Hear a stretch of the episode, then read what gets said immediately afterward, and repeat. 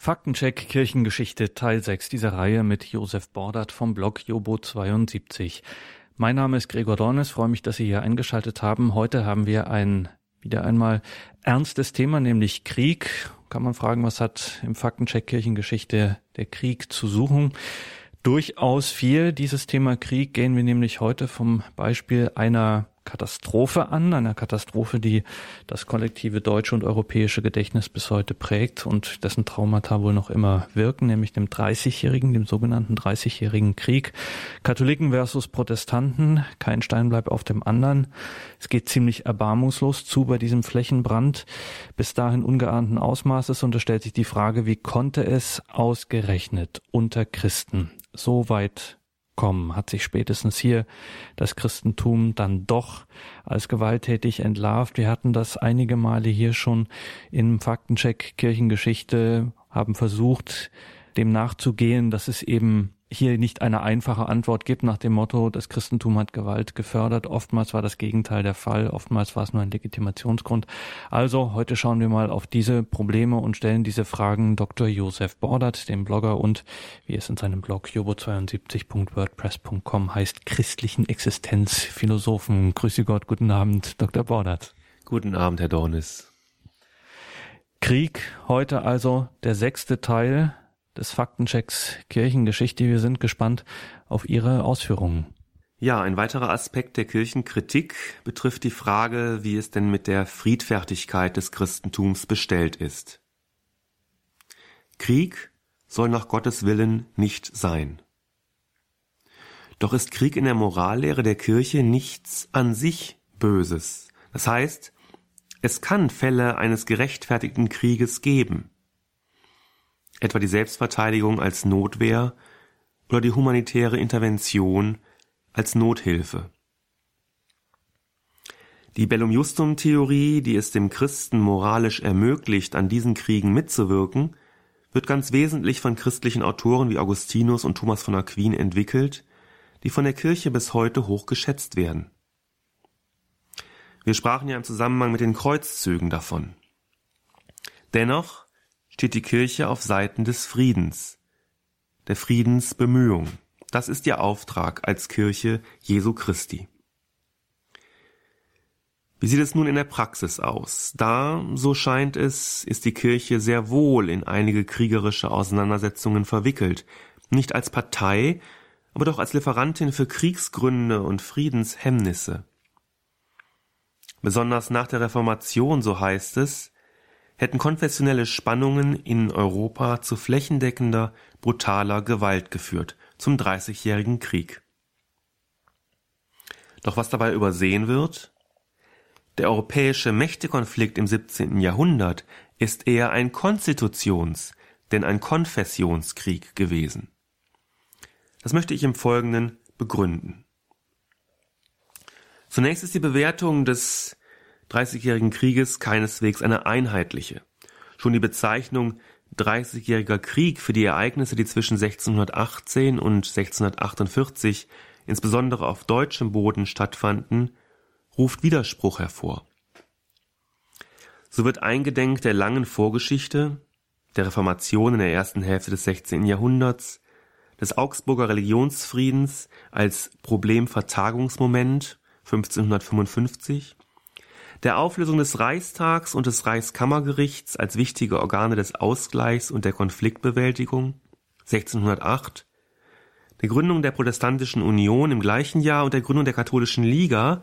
1609 auch die These vertreten, es handle sich um ein finales Element einer längeren Krisenphase oder um eine Phase der Kriegsverdichtung im Zusammenhang mit der Bildung neuer Staaten in Mitteleuropa. Zunächst einige Bemerkungen zu dieser Vorgeschichte. Wenn man die Frage stellt, wie es zum Dreißigjährigen Krieg kommen konnte, so dürfen drei Aspekte in der Antwort nicht fehlen. Der Augsburger Religionsfriede, die Krise der Verfassungsorgane und schließlich die Konstituierung der Gegnerschaft in Union und Liga. Einen entscheidenden Schritt in der Auseinandersetzung zwischen Protestanten und Katholiken im späten 16. und frühen 17. Jahrhundert bildete der Augsburger Religionsfriede von 1555. Nach der von Martin Luther ausgelösten Reformationsbewegung kämpften seine Anhänger, die Protestanten, im Reich um die Anerkennung ihrer Konfession, das katholische Establishment, an ihrer Spitze der Kaiser hingegen um deren Eindämmung.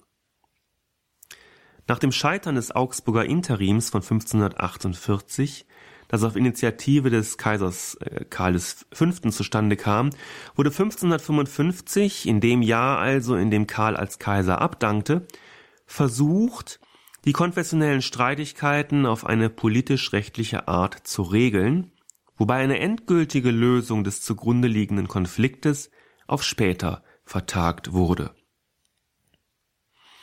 Die auf diese Weise zustande gekommene Vereinbarung enthielt drei zentrale Bestimmungen. Erstens wurde die Augsburger Konfession unter den Schutz des allgemeinen Landfriedens gestellt und somit rechtlich anerkannt. Zweitens trat mit dem Jus Reformandi eine Regelung in Kraft, nach welcher der Landesherr das Recht hat, hat die Konfession zu bestimmen. Später wird dafür die Formel cuius regio eus religio, wessen das Land, dessen die Religion geprägt. Für seine Untertanen gibt es unterdessen zwei Möglichkeiten. Anpassung oder Auswanderung nach dem Jus Emigrandi.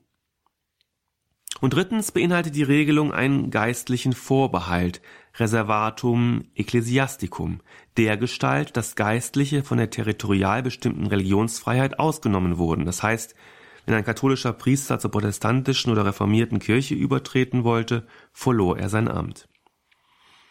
Damit sollte vornehmlich die katholische Reichskirche geschützt werden. Schon bald begann die kontroverse Diskussion um die Auslegung der zum großen Teil provisorischen Bestimmungen.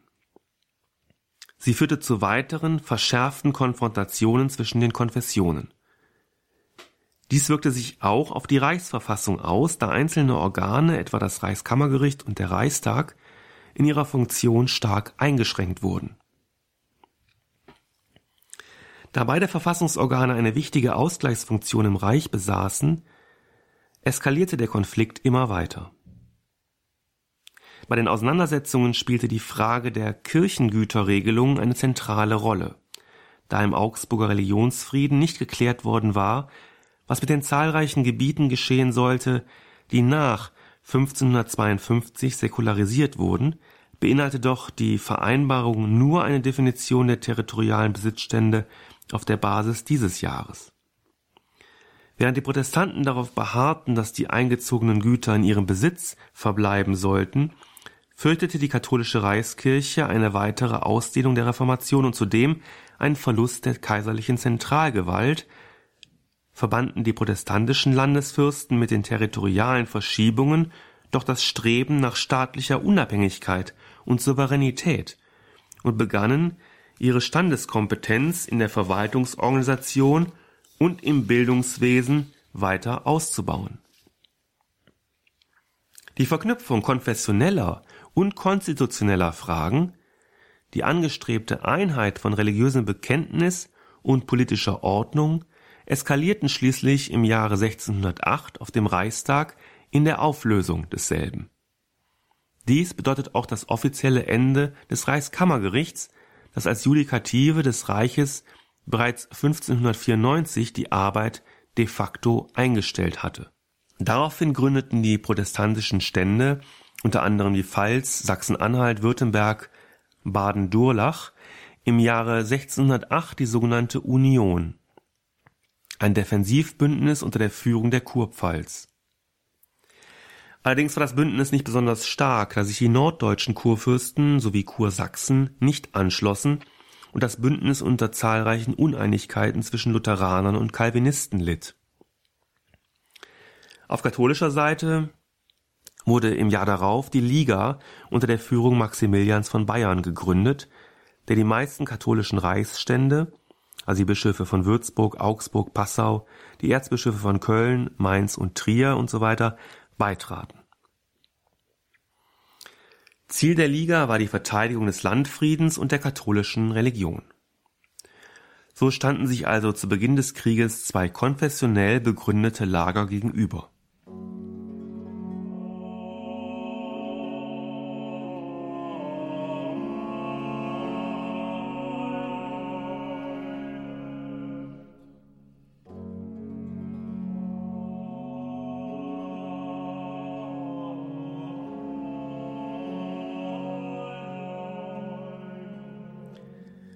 Es war schließlich ein scheinbar singuläres Ereignis, das den Dreißigjährigen Krieg auslöste und seitdem im kollektiven Gedächtnis Europas haftet.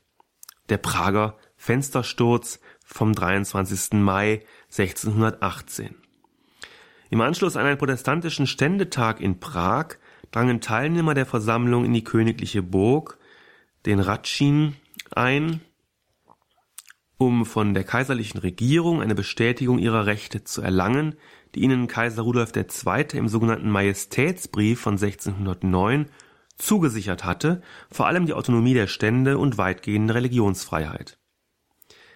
Als ihnen die Beamten des böhmischen Königs Ferdinand, der 1617 einen Rekatholisierungsversuch unternommen hatte, die Anerkennung dieser Zugeständnisse versagten, warf die aufgebrachte Menge die kaiserlichen Statthalter Jaroslav von Martinitsch und Wilhelm Slavata aus einem Fenster der Burg.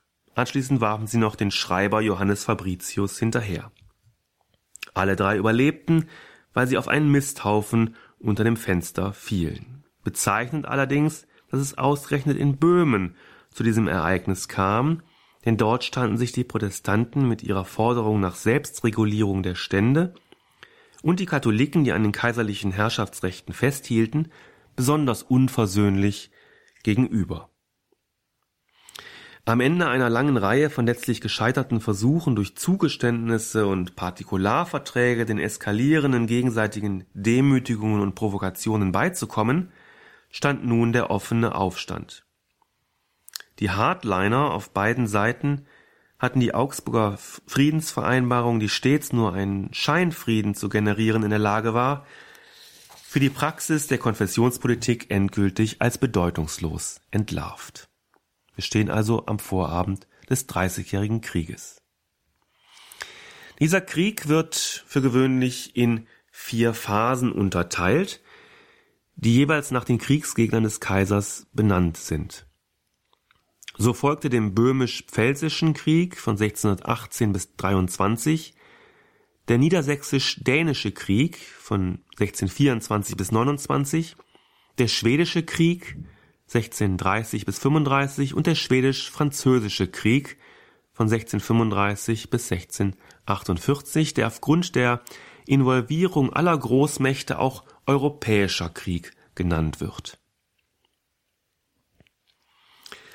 Die erste Phase des Dreißigjährigen Krieges ist durch folgende Ereignisse gekennzeichnet. Die Erhebung der böhmischen Stände gegen ihren österreichischen Landesherrn, ihre Niederlage unter König Friedrich und die Besetzung der Pfalz durch Spanien und die Liga im Auftrag des Kaisers Ferdinand II. Auch in der zweiten Phase des Dreißigjährigen Krieges blieb die katholische Seite siegreich. Dänemark errichtete zunächst mit Unterstützung der Niederlande, Frankreichs und Englands eine zweite Front, erlitt allerdings eine Niederlage, in deren Folge sich die kaiserliche Macht bis zur Ostsee ausdehnte. Die dritte Phase des Dreißigjährigen Krieges ist vorwiegend durch die Feldzüge Schwedens gekennzeichnet. Zu Beginn war Gustav Adolf militärisch erfolgreich, konnte aber die protestantischen Stände nicht dauerhaft auf seine Seite bringen. Nach einer kurzen Unterstützungsphase stellten sie sich an die Seite des Kaisers, um endlich Frieden im Reich zu ermöglichen. Hier zeigt sich deutlich, dass der Dreißigjährige Krieg in der Hauptsache kein Religionskonflikt war, denn die neuen Koalitionen sind machtpolitisch begründet und überkonfessionell. Die letzte Phase des Dreißigjährigen Krieges ist durch den Kriegseintritt Frankreichs, der eine Niederlage Schwedens vereitelte, und durch die Schwächung Spaniens gekennzeichnet, die es Frankreich wiederum ermöglichte, im Reich weiter vorzudringen. Allgemeine Kriegsmüdigkeit sorgte schließlich für den Beginn der Friedensverhandlungen und diese nach zähem Verlauf für ein Ende der Kampfhandlungen. Wir müssen die religiöse und die politische Dimension dieses Krieges unterscheiden.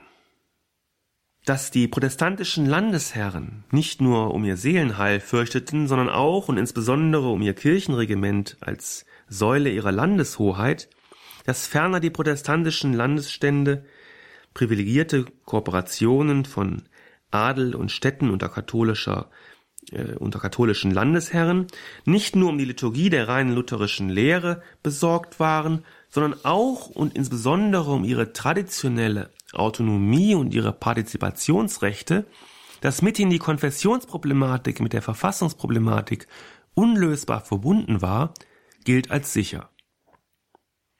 Man gewinnt zudem den Eindruck, dass die Konfessionsfrage mit zunehmendem Kriegsverlauf eine immer geringere Bedeutung hatte und schließlich ganz hinter konstitutionelle Erwägungen zurücktrat, denn nach und nach wurde die Dominanz des machtpolitischen Interesses immer offensichtlicher, etwa in der Entstehung konfessionsübergreifender Bündnisse wie das des katholischen Frankreichs mit dem protestantischen Schweden gegen die Habsburger Zentralgewalt. Johannes Burckhardt geht genau diesen politischen Motiven nach und kommt so zu der Bezeichnung Staatsbildungskrieg.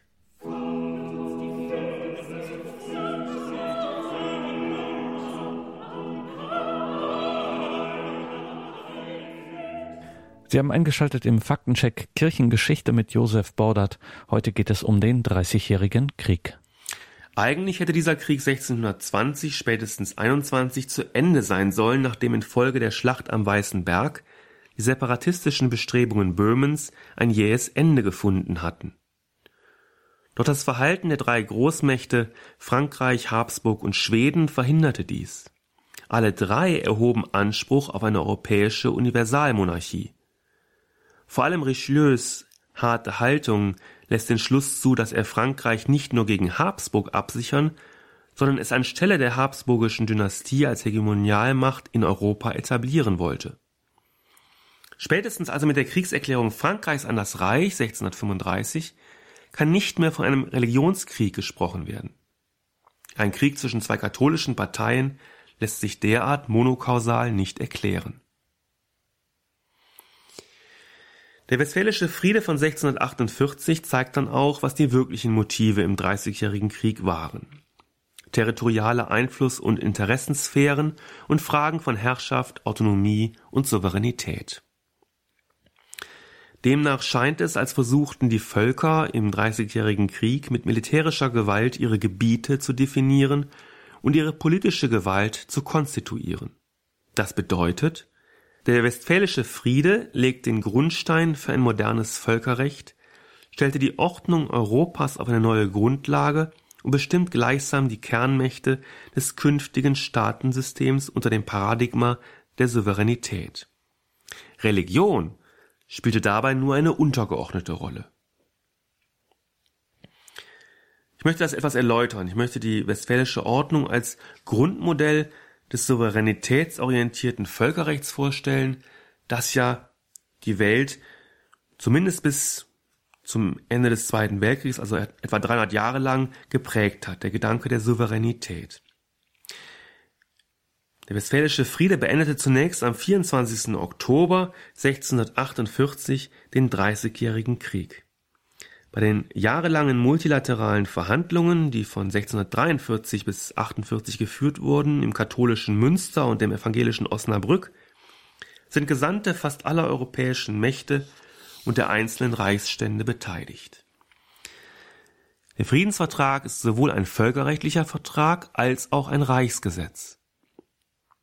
Die Akten des Vertragswerkes sind sehr umfangreich. Hier seien nur die wichtigsten Ergebnisse bezüglich territorialer Veränderungen konfessioneller und verfassungsrechtlicher Regelungen erwähnt. Zunächst zu den Gebietsbestimmungen.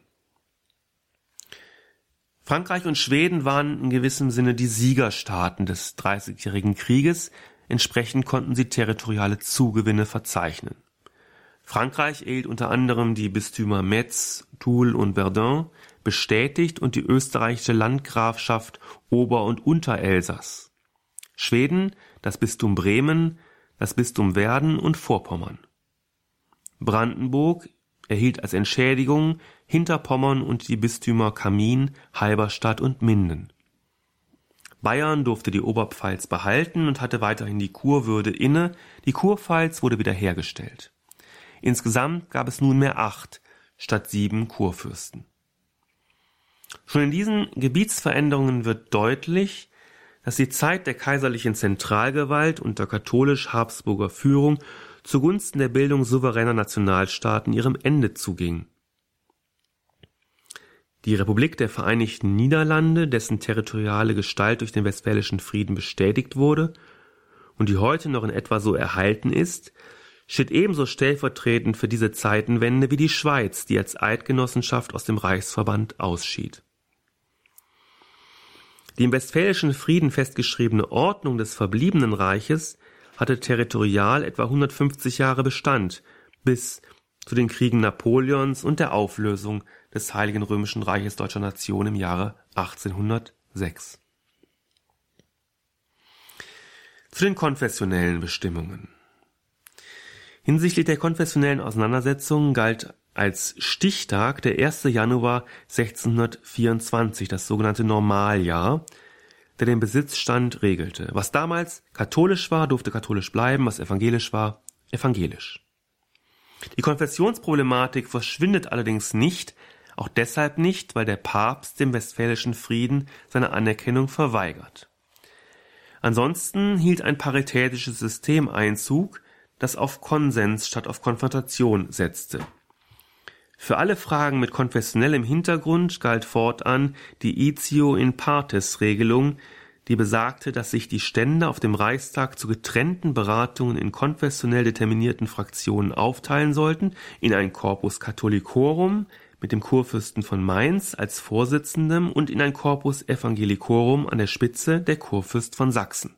Die Fraktionen hatten zunächst innerkonfessionell zu befinden, anschließend sollten sie sich im Plenum einigen. Der Augsburger Religionsfriede blieb grundsätzlich gültig und wurde auf die Calvinisten ausgedehnt. Alle drei Konfessionen waren nun gleichberechtigt. Von der Glaubenszweiheit hatte man es zu Glaubensfreiheit geschafft. Der Landesherr durfte künftig nicht mehr die Konfession seiner Untertanen bestimmen, insbesondere blieb ein Religionswechsel des Fürsten für die Untertanen folgenlos.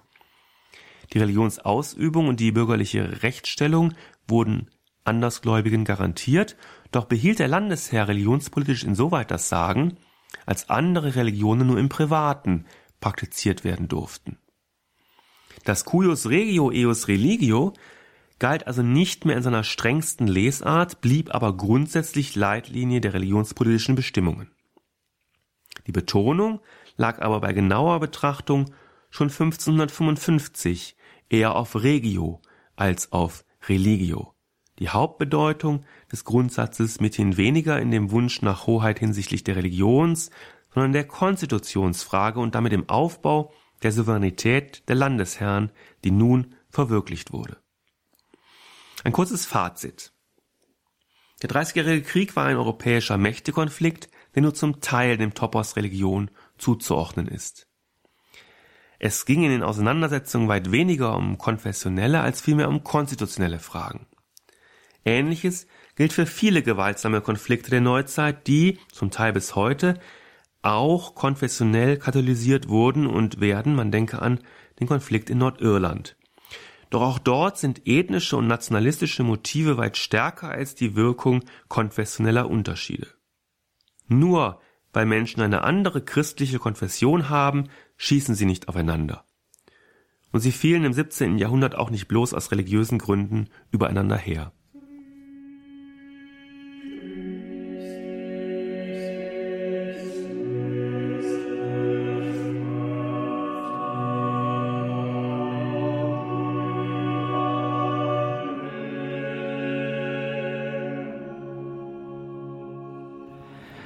Faktencheck Kirchengeschichte mit dem Blogger und Autor Josef Bordert. Und Josef Bordert hat heute mal genauer geschaut auf den 30-jährigen Krieg, wie es da so war mit der Zugehörigkeit von Konfession und mit Kampfesbereitschaft und Legitimation.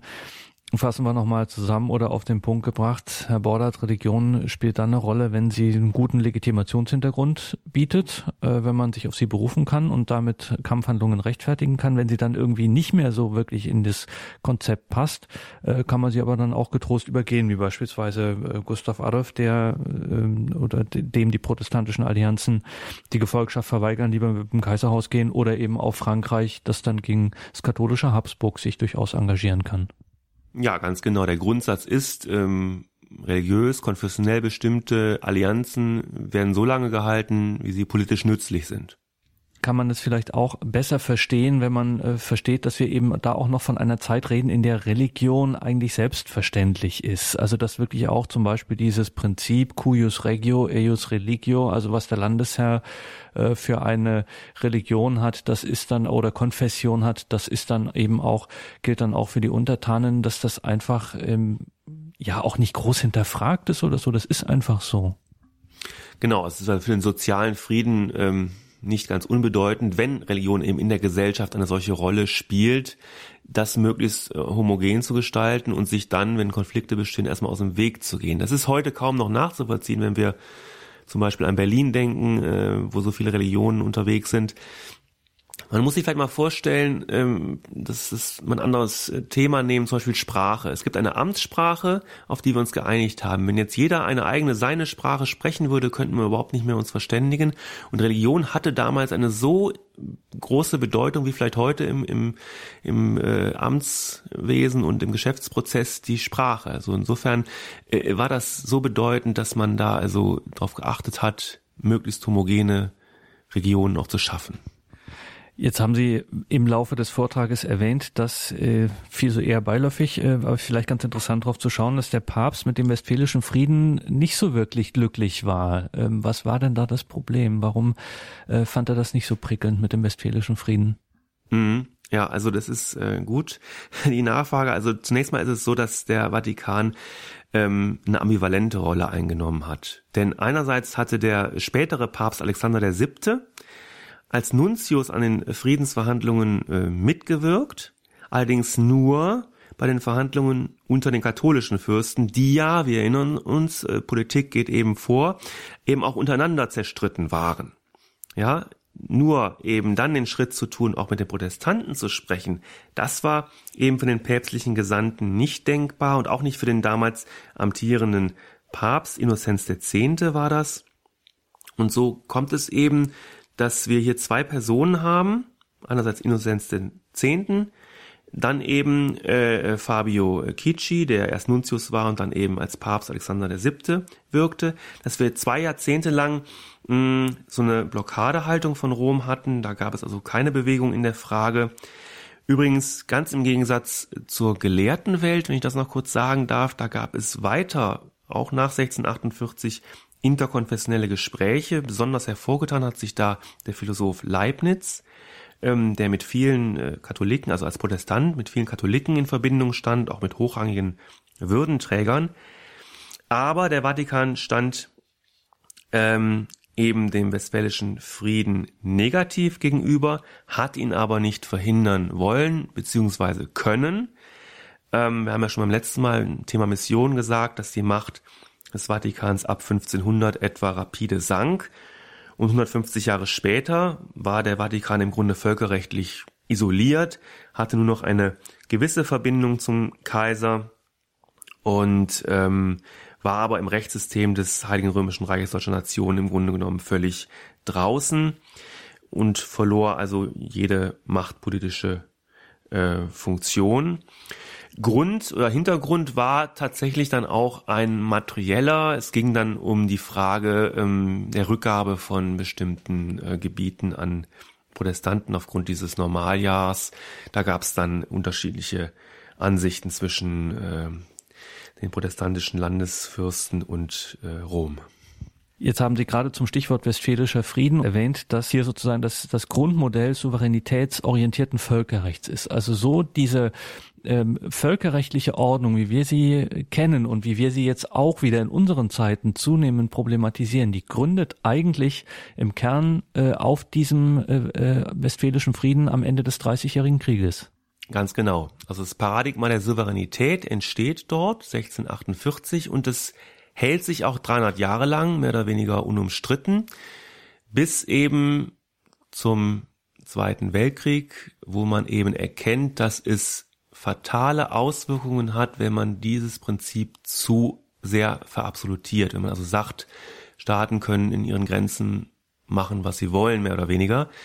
Da hat man festgestellt, das kann in die Katastrophe führen. Und da hat man eben sich gleich nach dem Zweiten Weltkrieg eben hingesetzt und eine neue ja, eine neue Völkerrechtsordnung versucht zu erstellen im Rahmen der UNO mit der Charta von 45, wobei die Souveränität nach wie vor einen sehr, sehr hohen Stellenwert hat.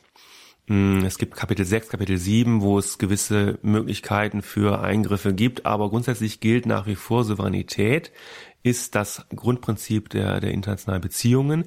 So richtig hinterfragt wurde es dann nochmal 50 Jahre später, nach dem äh, Völkermord in Ruanda, wo dann tatsächlich die, die Frage aufkam, äh, können wir damit überhaupt noch äh, ähm, vernünftig Politik gestalten, Weltpolitik im, im 21. Jahrhundert. Und da hat eben damals Kofi Annan, war das als UNO-Generalsekretär gesagt, wir müssen da ernsthaft drüber reden, wir müssen eine Reform angehen. Das läuft seit 20 Jahren, so richtig formal ist es noch nicht, aber es ist so, dass sich die Stimmen mehren, von der Souveränität mehr in Richtung Humanität zu schauen, also die Menschenrechte an die oberste Stelle zu rücken und damit eben auch Eingriffsrechte äh, zu ermöglichen, wenn Staaten auf ihrem Gebiet Menschenrechte verletzen. Es kann dann nicht mehr gesagt werden, so ist zumindest dann die Vorstellung, äh, wir sind souverän, wir können hier machen, was wir wollen, haltet euch da bitte raus, sondern es wird gesagt, nein, die Weltgemeinschaft hat insgesamt eine Verantwortung auch für das, was innerhalb von Staaten passiert. Also diese Souveränitätsorientierung, um nochmal auch bei dem Thema der Konfessionen auch im Dreißigjährigen Krieg zu bleiben, ähm, setzt in gewisser Weise starke Identitäten voraus. Also als Sachse oder als äh, Hesse und eben dann auch als Protestant, als äh, Katholik. Das ist schon äh, die Bedingung. Und in dem Maße, wo sich das auflöst, das heißt, wo sich die Welt wieder globalisiert, äh, wo man sozusagen, wo, also wo Grenzen dünner werden, flüssiger werden, wird man auf einmal, äh, äh, merkt man, okay, äh, ich kann mich nicht äh, auf diese Identität zurückziehen. Ich habe irgendwie eine Verantwortung, auch für äh, das, was sich jenseits meiner, äh, meines Reisepasses abspielt. Ja, ganz genau. Andererseits haben wir natürlich gerade heute auch wiederum so ein bisschen so ein, äh, eine Gegentendenz, einen starken Regionalismus. Man ist wieder stolz darauf, Sachse zu sein oder Bayer oder was auch immer. Wir haben sogar ernsthafte separatistische Bestrebungen. Schottland, äh, Catalunya, äh, auch andere Regionen innerhalb Europas in, der, in anderen Teilen der Welt sieht es noch äh, gravierender aus. Das heißt also, es gibt ähm, Theoretiker, die davon ausgehen, dass wir Ende des 21. Jahrhunderts nicht mehr etwas über 200, sondern etwa 400 Staaten haben werden. Also dass sich das wieder etwas zersplittert aufgrund dieser starken Identität, also Identifizierung mit bestimmten regionalen, ähm, äh, kulturellen, sprachlichen Besonderheiten. Und ähm, Gleichzeitig ist es aber so, dass wir erkennen, dass wir Souveränität dann anders lesen müssen. Ähm, nicht mehr als ich habe das Recht zu machen, was ich will, sondern tatsächlich als ähm, sozusagen Modus der Verantwortung. Das ist sozusagen das, der Kernbegriff von Souveränität ist nicht mehr Herrschaft, sondern Verantwortung. Und wenn das tatsächlich, wenn beides Hand in Hand geht, dann können es auch tausend Staaten sein, wenn man sagt, okay, Souveränität heißt Verantwortung für die Menschenrechte, dann ist es schon in Ordnung.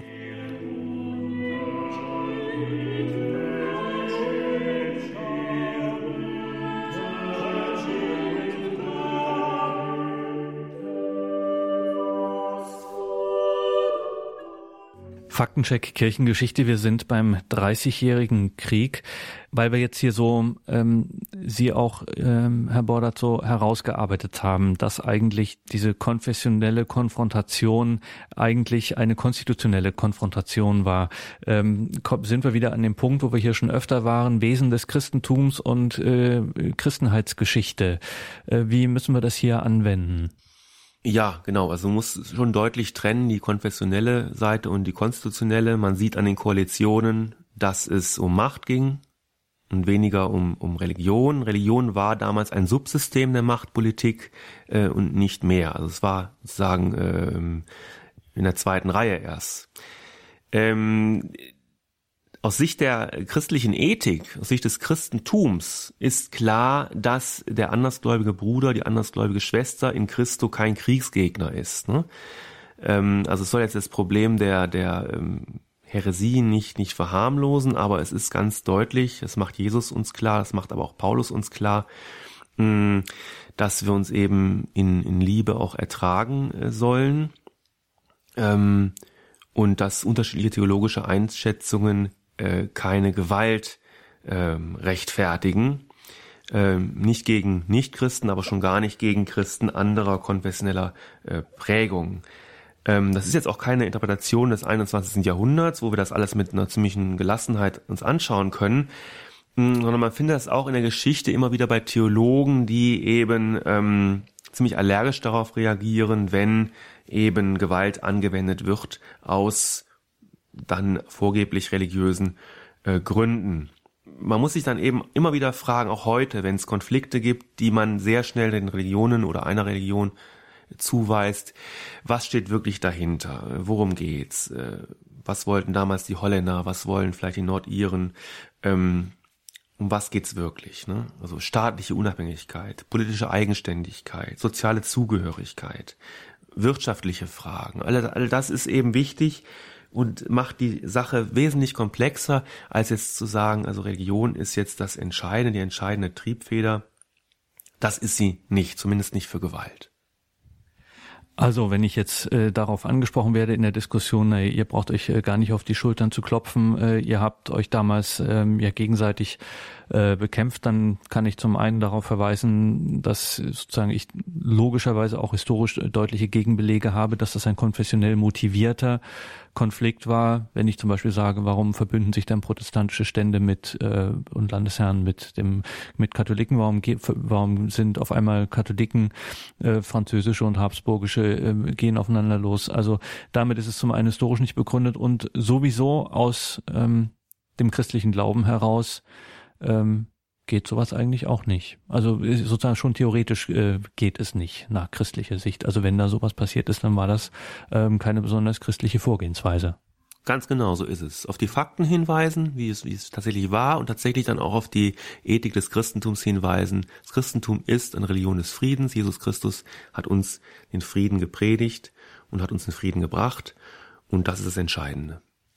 Wir hatten immer wieder hier im Faktencheck Kirchengeschichte ähm, von Ihnen, Dr. Bordert, gehört, äh, wie sehr zu bestimmten historischen Zeiten ähm, der Blick auf die Kirchengeschichte äh, ausuferte. Also ein markantes Beispiel war zum Beispiel Ihr Nachvollzug dieser Rechnung aus dem 19. Jahrhundert, wie viele Hexen in Europa getötet wurden, äh, aufgrund einer wirklich ausgesprochen kruden Arithmetik, äh, die sozusagen also jeden halbwegs redlichen Statisten schaudern machen. Und hier sieht es ähnlich aus beim Dreißigjährigen Krieg, über den wir heute sprechen. Also Albert Schweitzers berühmtes Buch der Geschichte der Leben Jesu Forschung, wo er äh, nachweist, dass irgendwie zu verschiedenen Zeiten äh, immer das gerade von Jesus angenommen wurde, was gerade so in die aktuelle Zeit passte was in meine Gegenwart passt, was mir am besten hier behagt. Ist es da hier beim Dreißigjährigen Krieg auch so, dass man sagte, äh, nachdem das Christentum sozusagen seine kulturelle Macht mehr oder weniger äh, verloren hat, ähm, kann man sozusagen die äh, Gewaltgeschichte herausgreifen in Zeiten, wo es noch vorher vielleicht äh, starke konfessionelle ähm, Konfrontationen auch noch gab, also vor dem ökumenischen Zeitalter, wo man sich dann so gegenseitig aufrechnen konnte, äh, die einen das Gemetzel hier, die anderen sagen, na, was habt ihr in Magdeburg gemacht und mhm. diese ganzen Geschichten. Äh, ist das hier vielleicht, äh, zeigt sich das an so einem Beispiel auch wieder, dass eben äh, Kirchengeschichte aus der Gegenwart heraus und aus Bedürfnissen der Gegenwart heraus äh, dann äh, gerne auch instrumentalisiert wird? Ja, ich denke, das zeigt sich hier ganz gut. Ähm, man muss, glaube ich, grundsätzlich jetzt im Blick heute ähm, auf die Kirche und ihre Geschichte sehen. Es gibt äh, so eine Außenperspektive und es gibt eine Innenperspektive. Also wir vertreten ja beide so ein bisschen die Innenperspektive und schauen sozusagen auch auf die Erfahrungen, die wir in der Kirche machen. Das sind ja nicht nur Gewalterfahrungen, sondern auch positive, gute Erfahrungen. Wir kennen Menschen, die eben sehr viel Gutes tun, helfen, Frieden stiften, im Kleinen, aber auch im Großen. Und dann gibt es die Außenperspektive, die, die, die, die schon die Begrifflichkeiten nicht mehr klar hat, die die Kirche gar nicht mehr kennt als, als eine Einrichtung, die so viel Gutes tut, sondern die einfach nur auf die, die Skandale schaut, auf die Sensationen, auf das, was dann auch tatsächlich in den Medien kommt. Das sind ja dann allgemeine ähm, ähm Themen, die man, wo man meint, die haben eine, eine Relevanz für die Gesellschaft insgesamt. Und das sind sehr oft negative ähm, Dinge. Und das muss man sich nur anschauen, wenn irgendwo ein neuer Bischof kommt, was wird er als erstes gefragt äh, zum, zum, zum Thema. Äh, ähm, das sind meistens Themen, die sind gar nicht so, so, so wichtig für die katholische Kirche, äh, sondern das sind Themen, die sind für die Außenstehenden wichtig. Also es gibt immer eine Außenperspektive, die so meint, die Kirche ähm, definieren zu können und, und dann gibt's eben diese Schieflagen. Ne? Dann wird eben nur eine bestimmte Seite beleuchtet. Und äh, dafür gibt's ja dann auch hier den Faktencheck Kirchengeschichte, dass man ein bisschen Gegengewicht hat.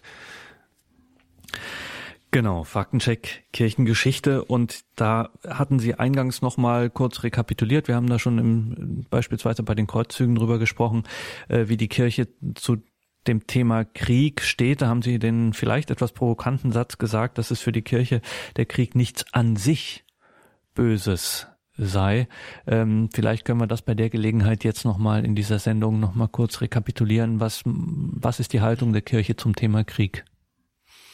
Ja, also es ist so, es gibt Handlungen, die sind an sich böse, die dürfen nicht stattfinden, nie, niemals unter keinen Umständen. Der Krieg gehört nicht dazu. Die Kirche sagt, es gibt Fälle, in denen es ähm, möglich ist, auch einem Christen möglich ist, an einer bewaffneten Auseinandersetzung teilzunehmen, in einer militärischen Auseinandersetzung, wenn es nämlich darum geht, sich selbst zu verteidigen oder einem anderen zu helfen in einer akuten Bedrohungslage.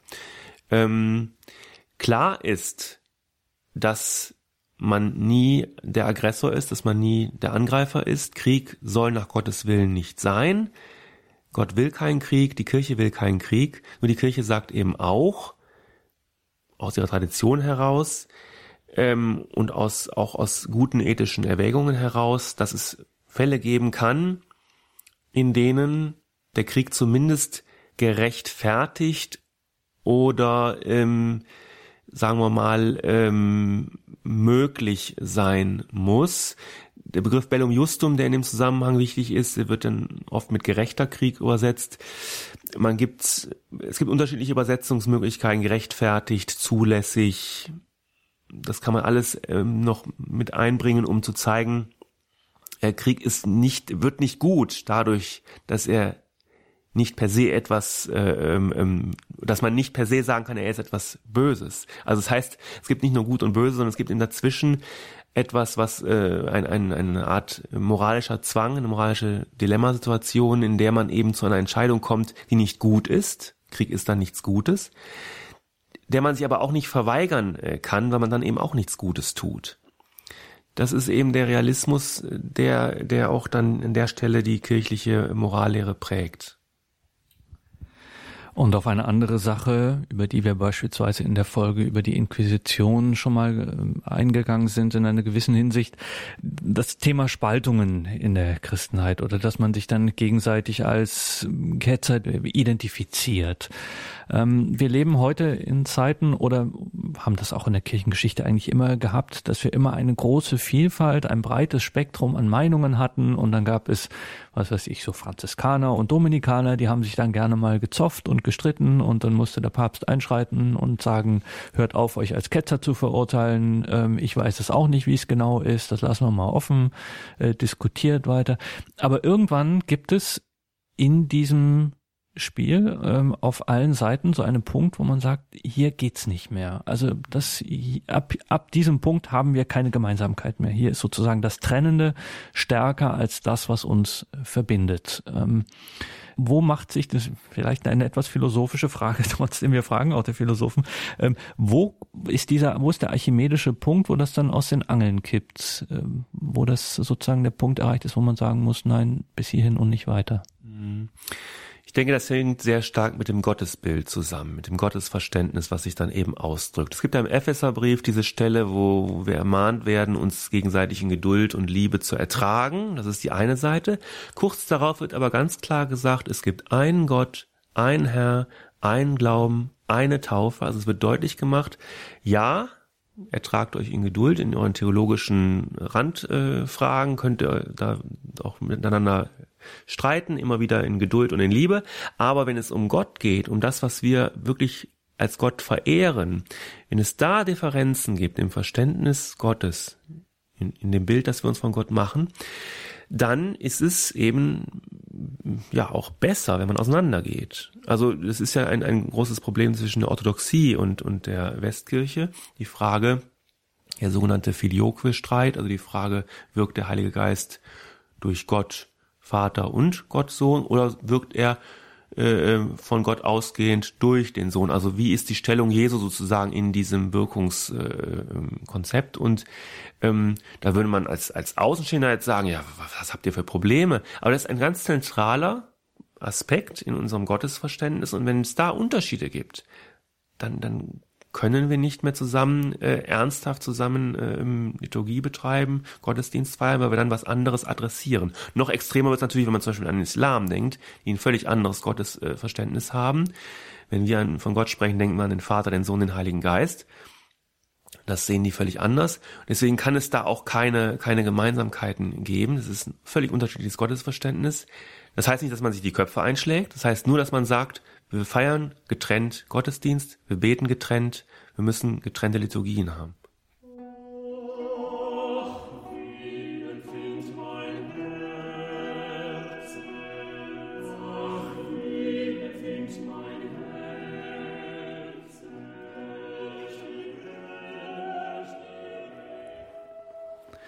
Das war der Faktencheck Kirchengeschichte mit Josef Bordert, Blogger, Autor, Philosoph vom Blog jobo72.wordpress.com. Heute ging es konkret um den 30-jährigen Krieg und dann ganz allgemein darum, wie es denn um das Verhältnis Christentum-Gewalt bestellt ist. Diese Sendung, wie auch die anderen Folgen unseres Faktenchecks, das war ja heute schon Teil 6 dieser Reihe, gibt es in unserem Podcast- und Download-Angebot auf horeb.org. Ganz klassisch kann man sich auch eine CD bestellen. Unser CD-Dienst ist telefonisch für Sie ab morgen Vormittag wieder da unter der deutschen Telefonnummer 08328 921 120. Zwei Hinweise noch zu Josef Bordert. Zum einen auf sein Buch Das Gewissen, ein katholischer Standpunkt, erschienen im Lepanto Verlag. Das Gewissen, ein katholischer Standpunkt. Nähere Angaben dazu in unserem Infofeld zur Sendung auf horeb.org beziehungsweise bei unserem Hörerservice und ein Ausflug, der sich immer wieder lohnt, auf den Blog von Josef Bordert, jobo72.wordpress.com. Jobo72 in einem Wort ohne Punkt und Komma, jobo72.wordpress.com. Hier im Programm folgt jetzt um 21.40 Uhr die Komplet, das Nachtgebet der Kirche. Alles Gute und Gottes Segen wünscht ihr Gregor Dornis.